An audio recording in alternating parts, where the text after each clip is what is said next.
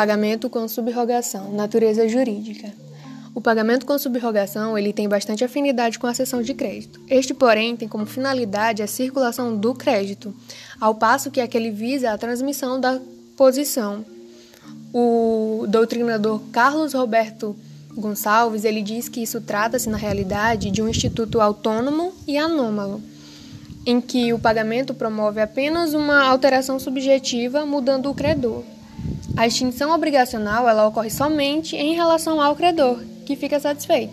Nada se altera para o devedor, que deverá pagar ao terceiro subrogado no crédito.